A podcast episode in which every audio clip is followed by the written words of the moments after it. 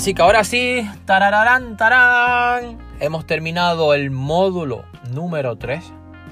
que obviamente se llamaba decisiones de distribución. Habíamos quedado, habíamos terminado hablando, terminando hablando sobre esas tendencias, cómo está creciendo más el e-commerce, cómo grandes empresas como Amazon, como eBay, como Apple,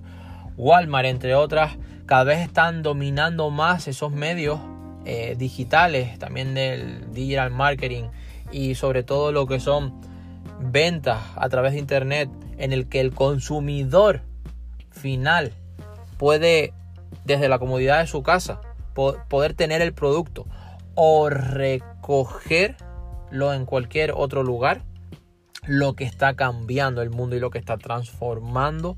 los hábitos y la forma en la que nosotros consumimos ya sea productos, bienes, servicios, etcétera.